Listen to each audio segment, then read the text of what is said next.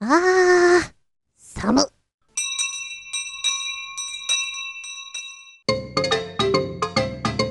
びっくりたまげた、日和げた。その275、10月19日。あなたはパンとご飯、どっちが好きですか？うーん、なかなか難しい質問でして、かなりどっちも好きなんです。ご飯。いいよね、新米たまらんよね。パン、あの焼きたての匂い何なの？あれは。悪魔ですか？と思ってしまう。うーん、まあ朝は比較的パンが好きかな。コーヒーとともにね。パンといえば、ずいぶん前から高級食パンブームがやってきております。おいらの住んでるこんな田舎町にも、あの変な名前の高級食パン屋さんができてきたんだよね。うわ来たーと思ってさ。そうね、正直なところ食パンは100円以内で買う。98円の食パンしかないって言ったら、うーん、今日はお高いなって思ってしまう自分がいる。ちなみに、高級食パンのきっかけになったのは、どうやらセブンイレブンの金の食パン。なんだって。あ、確かに、あれ売り出した時なんて高いパンだろうと思った。でも、ちょっと買ってみると、おいつもと違ってリッチな感じがするなぁとは思いました。それこそ今日は、シチューだからとか、パンを美味しく食べたい時に買って食べるにはいいかなぐらいで思ってたかな。で、あの変な名前の高級食パン屋さん。調べると本当に変な名前なんだね。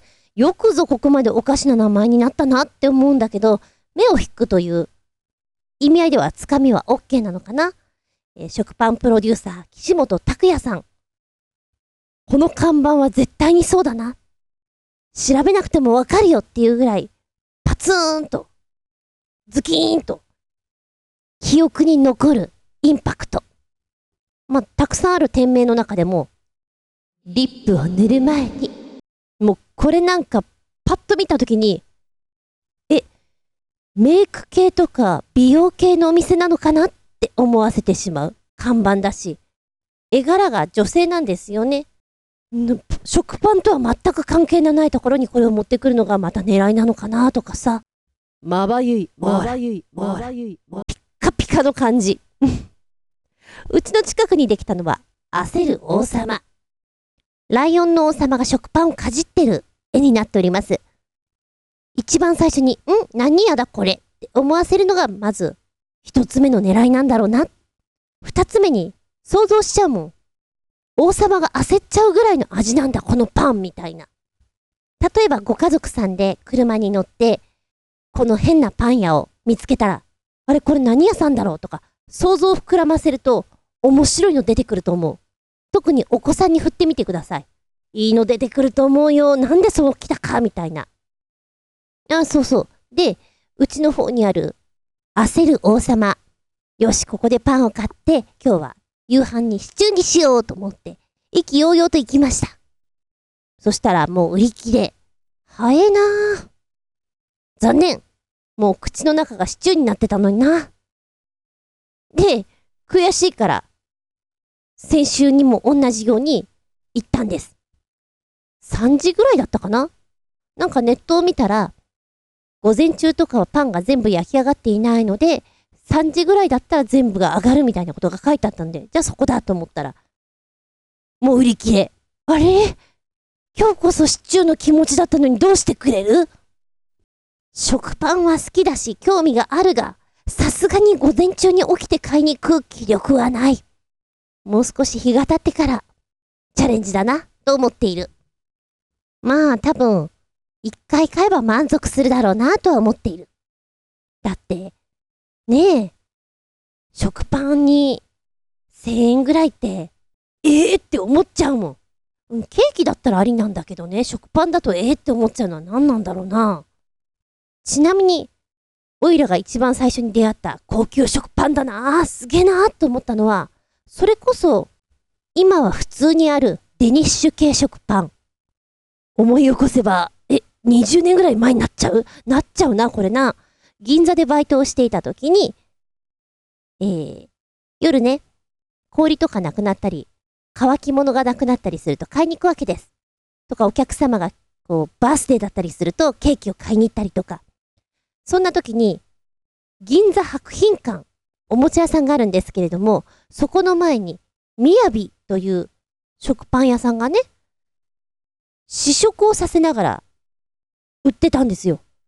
で、ここ通るたびに、この食パンをいつもちょいちょい食べてたんだけど、2斤で1100円とかだったかな？超高いんだけど超うまいの。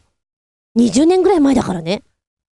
こんな高い食パンってあるんだろうか？でもうまいなーって思いながら、つまみ食いしながら、なんか、あの、おせんべい買いに行ったりとかしてましたよ。氷買いに行ったりとか。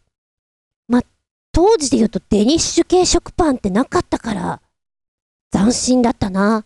なんかサクサクしてるんだけどもっちりしていて、甘みがすごくあって、おスイーツに近いなっていう食パンだった。ああ、食パンの話をすると、焼きたてパン食べたくなります。でもね、なんだかんだ言いながら、あなたがパン好きであるならば、あればあるならば、ホームベーカリーを買いなされ。これが一番でござる。ホームベーカリー、私の中で結構ブームでしたよ。あのー、すっげえ最初の方に買ったんで、割と高かったんですよね。もらったんだけれども、ハマりまくって毎日焼いてました。毎日食べてました。太ります。太ってしまうなーっていうのがあって、今は封印してますそのぐらい美味しいです。朝、セットしとくと、焼きたてのパンの香りの中、目覚めるわけですよ。熱いコーヒーと、ふっかふかのパンを一緒に食べる朝食ってたまらんよ。今本当にホームベーカリー安くて、1万円でお釣りが来るものいっぱいあります。で、ただパンを焼くだけじゃなくて、お餅も作っちゃうし、これもやっちゃうし、あれもやっちゃうしっていう、プラスアルファのオプションが今すごいんだよね。絶対買うべき。ただ、太っちゃうよ。いや、本当に太っちゃうよ。また最近作りたいなと思っている。うん。あ、秋だから？そうだね。秋って美味しいもんね。お米もパンも美味しいもんね。という、ちょいとしたお話です。てな感じでしばしお付き合いください。本日ショート。お相手は私。髪をバッサリ切ってやったさ。あつみじゅん。どうぞよろしくお願いします。この番組は、ちょあへよ .com のご協力へて放送しております。子供の頃は結構髪の毛長かった。多分、うちの親父殿の好みは、レースだったり、リボンだったり、髪の毛の長い女の子。そうなんだと思う。小さい頃の写真見るとそんな感じになってるから。で、私の行った保育園は、半ズボン？冬でも、半ズボン？っていう感じで、割とね、なんだろうな、男の子がいっぱいいるような、そんな保育園だったのよ。その時に、髪の毛もショートにして、もう男の子みたいな感じになってましてね。保育園時代はずっと半ズボンじゃなきゃいけなかったから、ふわっとした感じには一切ならなかったです。えー、小学校に入ってからまた髪の毛を伸ばしたりっていうのがあったんですけれども、小さい時ずっとショートショートだったので、割と伸ばしてることが多かったんですよね。で、今多分ね、歴代の中で一番短いかなっていうぐらい、すっきりさっぱりです。で、ちなみに今回はね、初めての試みの髪型なんですよ。うーん、これは、どうやって説明しようっていうのが難しいやつ。事の発端は、まあ、知り合いがね、あれ、面白い髪型してるなと思ったの。パッと見、こう、顔の横のサイドっていうのかな。ここは少し長めなんです。で、反対は短いんです。で、後ろはショートなんです。ん？うん。ん？長さが面白いんだねと思って、これはなん、なんて髪型なんだ？さっぱりわからん。ヘアカラーもどちらかというと、グレーに、なんかグレーヘアを推進してるんですみたいなこと言ってたから、そっち系なんだと思うんですね。斬新だなと思って、見たことがない。なんかやってみたくなっちゃってさ、えーっと、こう、前の方が少し長いってことは前下がり？じゃあ前下がりの後ろショートで、で、えーっと、パーマ？みたいな、検索しても出てこないんだよね。で、美容院に行って、こんな感じの髪型なんですけど伝わりました？みたいな。で、唯一1枚だけ、近い後ろ髪の 写真があったんです。これだと思って。なんで後ろだけしかないんだろうと思ったんだけども、とりあえずこれで説明はしやすくなったなと思って、これを見せて、こんな感じでお願いします。で、あの、前のあたりは、少し長めな感じで。っ て私何言ってんのかよくわかんねえななんて思いながらもお伝えしまして。そしたら美容師さんはねああアシンメトリーですね。あれ？これもアシンメトリーに入るの？さっぱりわからんのだけど。でもそう言うならそうなんだろう。ヘアスタイルの言い回しとかって時代時代によって異なるじゃないですか。今そんな言い方するんだ。へえみたいな。この間聞いてちょっとびっくりしたのがウルフカット。私が思ってるウルフカットと今のウルフカットは全然違う。ウルフカットにしてくださいって言って今のにされたらえって思うぐらい。あこんなに違うんだなっていうのが面白いなと思った。うん。出来上がりとしてはあ今までになくて動きがあって面白いなっていう仕上がりになりました。がしかしこう仕上げのクリームだったりムースとかをちゃんとつけないとすっさまじくアホっぽい髪型。寝起きがすごいよ。いやほんとね形容しがたい髪型になるよ。うん。ちなみに暇だったんでね美容師さんに今までで一番変わった髪型とかカラーをしたお客様ってどんな方がいますか？とかいうお話をしてたんですね。カラーですか？えー、っとねあユニコーンカラーっていうのがいましたよ。ユニコーンカラー。あのレインボーカラーなんだって。で検索するとすぐ出てきますよ。っていうからその場で調べたんだけども斬新。でえやはりこういう髪型をされる方っっていうのはなんかバンドマンとかそういう感じの人だったんですか？って言ったらいや普通の主婦の方でしたねって。斬新。ユニコーンカラー何をもってそうさせたんだろうか。面白い。ちなみに都内にいるとねやっぱり新宿とか渋谷とかあの辺の人たちはユニークな髪型をされてる方が多いのでバンドマンもそうですしあきっとこの人はアニメとか好きでコスプレとかやってるのかなみたいなそういうのがなんかちょっとオーラでわかるんですよ。そっち系みたいな。でもこのこの何何もない田舎の田舎と言っちゃなんだが田舎のエリアでユニコーンカラーなぜにって面白いなと思った。えー、カラーはそうですか？えじゃあ髪型とかどうですか？うーんいやぶっちゃけ今日のが一番ユニークですって言われた。えそうなんだみたいな。まあ確かに確かに確かにあんまりこうカタログにないもんね。やらないもんね。とは思った。もっとこうモヒカーンとかさなんか斬新なの来るかなと思ったらそれはなかったよ。まあでも一番を取れるっていうのは面白いことだ。ちなみにね仕上がった時の私の感想は面白いなって思った。昔舞台をよくやっていた時にまあ冗談でね舞台メイクをした時とかに今災害が起きてレスキューとかに助けられたとしたら一番最初に言う言葉ってククレンジングだよねっていうのを諸先輩方が言っていてウケるわと思ってたの。本当に。まあ時代劇とかしてると白塗りだからさ 正直に。やっぱりクレンジングってなると思う。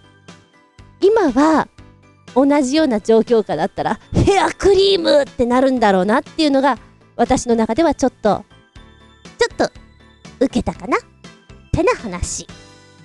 ちなみに髪型の話をしていて思い出したのがおいら高校生の頃にまあ私服校だったのでパーマとか全然 OK なんですよ。パーマピアス OK なので一番最初にパーマをかけたのが確か高校2年生？16歳。流行りのこうロングヘアの下10センチぐらいのところをパーマかける。ソバージュ。流行りました。本当に流行りました。これとあの前髪をカーラーで巻くバブリーでしょ？やってた。高校の頃やってたからあのケープとかでね朝シューってやってトサカを作るんですよ。何だったんだろうあのトサカ。めんどくさいんだけどね。やってた。懐かしい。バブリーって思って。でも肩パッドとかは違うよ。もうちょっとね。もうちょっとお姉ちゃんじゃないと肩パッドはいかない。あなたの周りでうわーこれ斬新な髪型だよね。なんじゃこりゃ。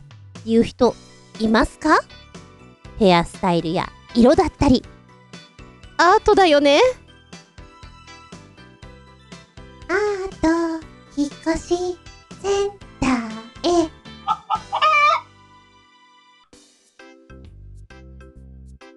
びっくりたまげたプチゲタ話。あヘビだ。のマッキー田舎に住んでるからさヘビぐらいいるだろうなって思うんだけど実はヘビがニョロニョロしてるところはそんなに見ない。ああいないもんだな。嫌いじゃないんですよヘビさん。可愛いお目目していて。むしろ見たいなと思うぐらい。この間バイクで帰るときにですねもう暗くなっていたか。ヘッドライトがパーッと照らした先に、にゃんこがいたんです。にゃんこアンテナピッピッピッピッピッピ。割とそういうのがすごく発達してまして。しかもちょっと小さい。小柄な子だったんです。あ、小柄な子がいる。止まってくれたら触りたいなぐらい。あ、ちょっと雨降ってたんだよね。で、見ていたら、小柄な子がなんか長いものを加えてるの。そうです。ヘビさん加えてます。トコトコトコトコって。割と小柄な子が、割と長めのヘビさんを加えて走ってる姿がちょっと面白くて、それはやっぱり今日の夕飯なのかな？なんか栄養満点だな？なんて思いながら見ていたんだけれども、この辺で猫飼ってらっしゃる方は言う、ね？うちの子が蛇を加えて帰ってきたっていうのは。なんかうちの子も長くてニョロニョロしたのがすごく好きな子がいて、こたつの中とかにそういうのを溜め込む子がいるので、もし外に出ていたらきっと持って帰ってきちゃうんだろうななんて思っちゃう。だけど蛇は、締め付ける力が強いから、狩りをするときには要注意だよってどこ目線って話なんだけど、なかなか見ることがない猫と蛇。ちょっとびっくりたまげったでした。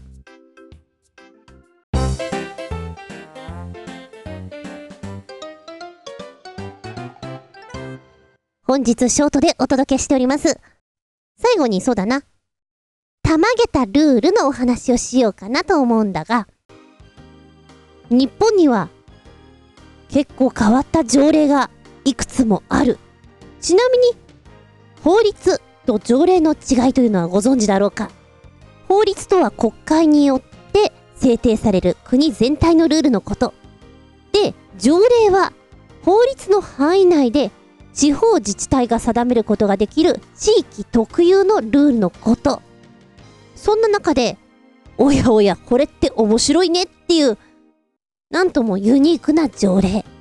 日本に本当にあるちょっと変な条例ランキングなんちゅうのがあって、へえ、なんかワクワクしてくるなっていうのがあった。一つ目は、その地域その地域の話題作り、それから特産品なんかを奨励しようっていう動きから作られた条例があるかなとは思いますね。こちらはグーランキングのものから。第5位。鹿児島県志布志市の小褒め条例。子供を褒めましょうということ。褒めることで自信をつけさせて、誇りを持って、それから自分を見つめて生きる力を養うでしょうっていう、そんな流れよ。